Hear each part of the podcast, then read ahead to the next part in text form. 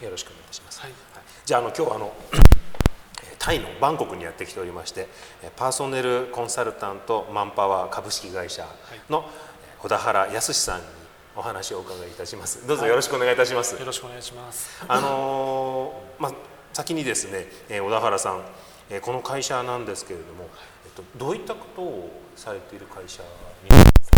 えっと、人材紹介会社でして、はい。えっと、タイにある日系企業さんへはい。外人社員を紹介する仕事をしています、えっと、日本日本の企業さんが、えータイに来てこられた時にええ。人を探すお手伝いをする会社ですね。人を探そうです、結構やっぱり需要はあり？需要はありますね。ね。今ものすごい数で日系企業さんが進出してこられているので、ええ。ーはい、需要はどんどん増えています、はい。これちなみにいつ頃からやってらっしゃる会社？と、1994年の11月に立ち上げました、はいじゃあもう20 20年。目ですね。20年目、はい。あもう結構長い。ですそうですね。その頃はちなみに今は結構日系日系企業はすごいっておっしゃったんですけども、はい。その頃っていうと日本からタイにいらっしゃる方どうだ？えっといやえっと、その頃、えっと、1990え1988年と92年が日系企業の進出ラッシュだったんですね、ええ。でその頃からその進出が本格的に始まって、えもちろんそのトヨタとか味の素みたいにその、えー60年代から来てる会社もあるんですけども、進出ラッシュとしては88年92年を、えっと、が大きな山ででその頃から、えっと、どんどんどんどん日系企業がもう進出を続けてる状態ですね。はい。そもそもここに、まあ、これをここにタイに来て、はい。えーこの仕事を始めようと思ったらきっかけとかっていうのはあるんですか。ねいややっぱりその、えーしえっと、駐在で来られる人たちが、はい。えっと、自分たちの会社の社員を探し方がわからないっていうので、えっと、そうですね。そのですので探すお手伝いをする会社を立てました。あのどうやって広告出していいかもわかんないですし、ええ。っと、何を聞いていいかもわからない。そもそもいいのか悪いのかもそのタイの人たちでがいいのか悪いのかもわからない判断がつかないので、はい。えっと、私どもでスクリーニングしてで、えっと、適当な人を紹介しますよっていうのが、えっと、売りで始めました。もともとなんかあれですかその小田原さんの中にそのんリソースというか土壌というか、はい。そういうのがこう得意なというかそういうのがあっいや実は全然なかったんですけども、はい。あの最初にタイに来て仕事を見つけたところが不動産屋だったんですね、えただその不動産屋さんがよろず屋さんみたいな不動産屋さんで、ええ。っと、今はもう日系企業タイにある日系企業というと、えーいろんなサービスそれこそ会計事務所にしても、はい。えっと、人材紹介会社内装業者建築業者流通業者 にしろあのコーヒー売ったりお茶売ったりしてる日本人がいるようにいるんですけど、その93年頃っていうのはまだあのそういう日本人がいなくてですね、えっと、不動産屋さんがよろず屋さん的にあ、えー何でもやってたんですよ。ことなんですね。でそのいろんなお客様から、えー人タイ人はどうなのとかどういう人をどこでどうやって探せばいいのとかそういう依頼というより質問ですね。を受けててでその需要が大きいんだなっていうことで人材紹介会社をじゃあもう現場にああ現場ありきというか現場にいてね。声があったから。はい。でお客さんの声に耳を傾けてみたらおこれが重要じゃんというところからまさしく。じゃあこれ始めようかな、はい。規模的にはどれぐらいから始めえっともうそれはもう日本人2人とタイ人2人で4人で始めました、ああそうなんですか、はいそれから約20年。そうですね。今は60人、えっ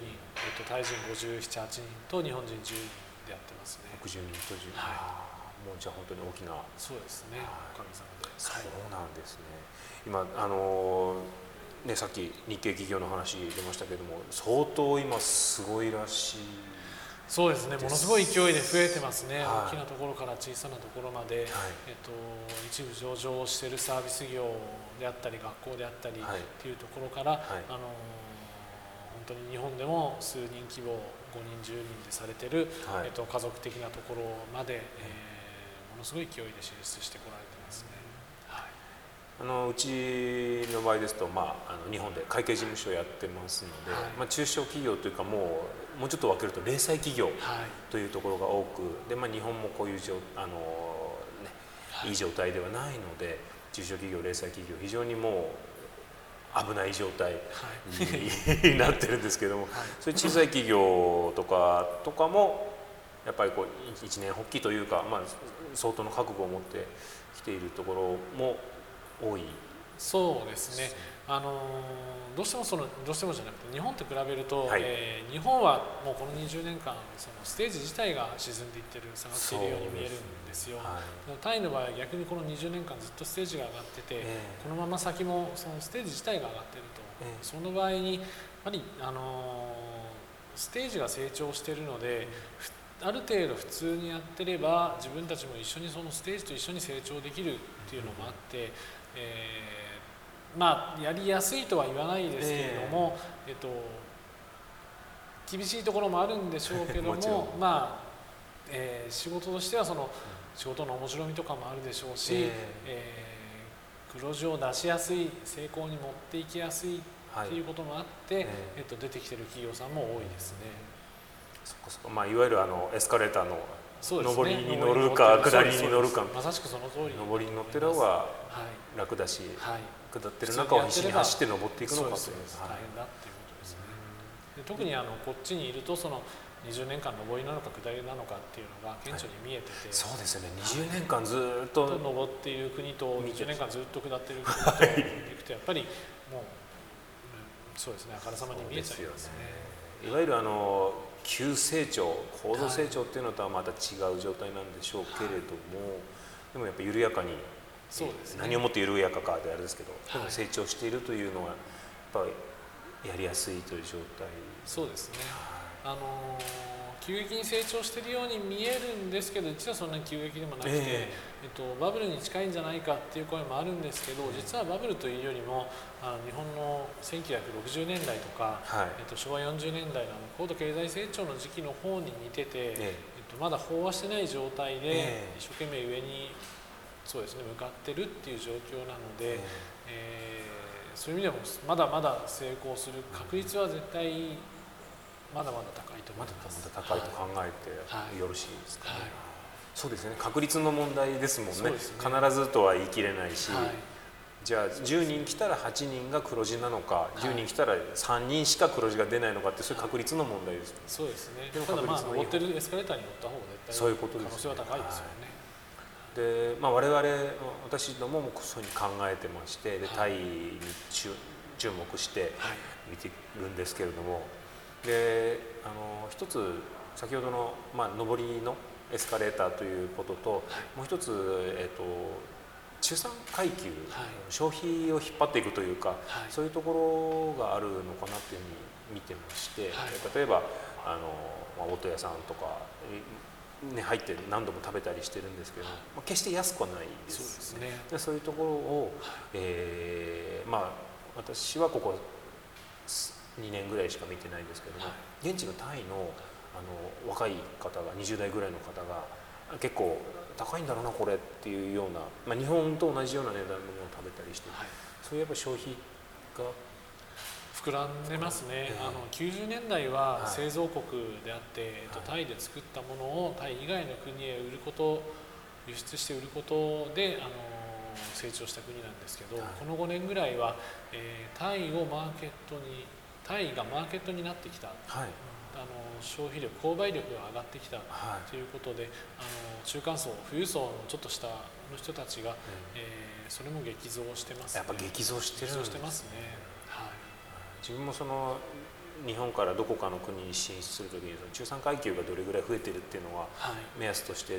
見といたらいいなっていうふうに考えてるもんですから、はい、タイはそういう状態に今あると考えて、ね、まさにそのマーケットが膨らんでる購買力が上がってる状態ですね。そうすると中小日本の中小企業零細企業が出てきて、まあ、一年発起して出てきますっていうところに関しての可能性ということに関してはまあ確率的に有望というふうに考えても。いや高いと思いますよ、であのもう一つ可能性も高いですし、はい、なおかつそのタイの場合は、はい、えー、まあ、まだまだ人件費も安いし、はい、家賃も安いと、はい、でスタートアップがすごく簡単だ簡単だスタートアップがやりやすいっていうのがあるんですね、えー、えっと、金銭的にもそういう形で、えー、安く始められるし、はい、えー、弊社もそうですよ。日本人がいる会計事務所があり人材事務所があり、はい、えー、物流業者があり、えー、弁護士事務所がありであの物を買うにしろ日本人がいるところで買えばいいとかっていうのがあるので、えっと、始めるまで全部日本語で済んじゃうんですね。ああそれ大きいですそうですね。あのシンガポールとかフィリピンなんかに行くと、やっぱりシンガポールやフィリピンの人たちと英語でやり合わなきゃいけない、交渉しなきゃいけなかったり、あのインドネシアやベトナムに行くとやっぱりどうしても通訳を介して話を聞かなきゃいけなかったりするんですけども、タイの場合は日本と同じように日本語で全てがもう始まる始めることができるんですよ。そのハードルは低いですよね。全く違います。そうですね。ですので、あのそのハードルの低さと金額的な低さも合わせて、もちろん海外ですので、あの外国人向けの法律を守らなきゃいけないですけれどもそれを引いてもやっぱりそのスタートアップはやりやすいので、えっと、トライする価値は今はあると思います。そうかそういうね本当にそういう話が聞けるとすごく、はい、自分も、あの 勇気というか、まあね、お客様に伝えるのも、はい、あのそういう話をいただけるとねすごく嬉しいし、はい、あのなんていうんですかね中小企業、まあ、日本にで、まあ、非常に苦しい思いをしている中小企業レーザー企業いっぱいいらっしゃるんですけれども、はい、なんかこの現地で20年間やっていらした小田原さんからメッメッセージというか力力強いって言っちゃいけないんですけども でもね今可能性とかそれからやりやすいよとかっていう話的に言うと。そうですね、でもあの本当に、えーと、日本で、えー、悶々としているよりも、はい、やっぱり出てきてやってみてでトライする価値は十分あると思います。でまあ本当にマーケットが広がっている国なので、えーと、まだまだ飽和してないですし、はい、えー、やってみる価値は十分あると思います、はい、そんなにじゃあそのリスクというかリスクももちろんありますよ。もちろんあるんでしょうけど、はい、ちゃんともちろんちゃんと真面目にやらなきゃいけないでしょうけど、はい、ただあのその、えー、そうですね。リスクがないわけではない。もちろん外国で仕事をするっていうことで、はい、あのリスクがないわけじゃないですけれども、はい、えー、よっぽど下手をしない限り大失敗はしない国であると思います、ね、あ大失敗ってやっぱり怖いですよね。そうですね、はい、日本なんかでもね下手したらもう本当にちょっとしたきっかけで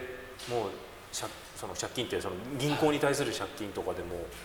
そうですね、個人担保でとんでもないことになったりとか、はい、でもタイの場合は普通のことを普通にしていれば、まだまだ飽和してないですし。普通のことを普通にして、はい、あの大失敗しないじゃあもう本当に1日20時間働いてとかそういうことではもう全然ないですね、はい、そうですね。普通に月曜日から、はい、金曜日土曜日まできちんと出社して、えっと、ちゃんとした日本人的な対応をしてれば、えー、あのお客さんがちゃんとついてきますし。じゃあ本当にまあ普通が難しいんですけどでも普通のことをやっていれば、はい。あの大きな失敗はないし、あのそれ以上のことをやってればもちろん成功する可能性は全然日本よりももう本当にエスカレーターと同じでステージが成長してますからね。いうことなんですね、はいで先ほどおっしゃってたように日本語の話せる日本語の話せるというか日本人と言ってもいいですかね、はい、周りに応援してくれるサポートしてくれる体制、ねはい、まあ、あの小田原さんも先ほどの本業っていうか、はい、先ほどおっしゃったの他にもそういうサポートのようなこともね、ね、今してらっしゃるってお聞きしたんですけども、そういう、ね、小田原さんのような方も含めて、たくさん日本人のサポート体制もできてますし、そういう意味ではその日本から来た日本人の人は仕事をしやすい国ではあると思います。あそうですか、はい、じゃあ本当にあれですね。そういう思思ったらものすごい、まあ、もちろん覚悟は必要だとは思うんですけれども、はいね、なんていうのかな。とんでもない覚悟、うん、とんでもないハードルがあるわけじゃないですね、はい、そういうふうに考えてよろしいでしょうかね。はい、あのー、あれ宮崎でしたっけ宮崎でした私ですか、はい、埼玉です。埼玉、はい、あの私福岡なんですけど、ええ、福岡から東京に出て仕事会社を起こすよりも、え、バンコクに来て会社を起こす方がやっぱりあの楽とは言わないですけども可能性も多いし、でなおかつあの飽和している中でこじ開ける仕事をして、で戦っていかなきゃいけない、ところよりも、まだまだ飽和してない中でマーケットも広がってて成長しているところで、でやっていった方があの成功する可能性は十分ありますよ、ね、そういうことですね。あなんかすごくわかりやすい。はい、そうですね。あ、わかりました。はい。あの日本に帰って、はい、いろいろな方に伝えたり、これちょっとあのホームページにアップさせたりとかさせていただこうと思います。はい、本日はどうもありがとうございました。ありがとうございました。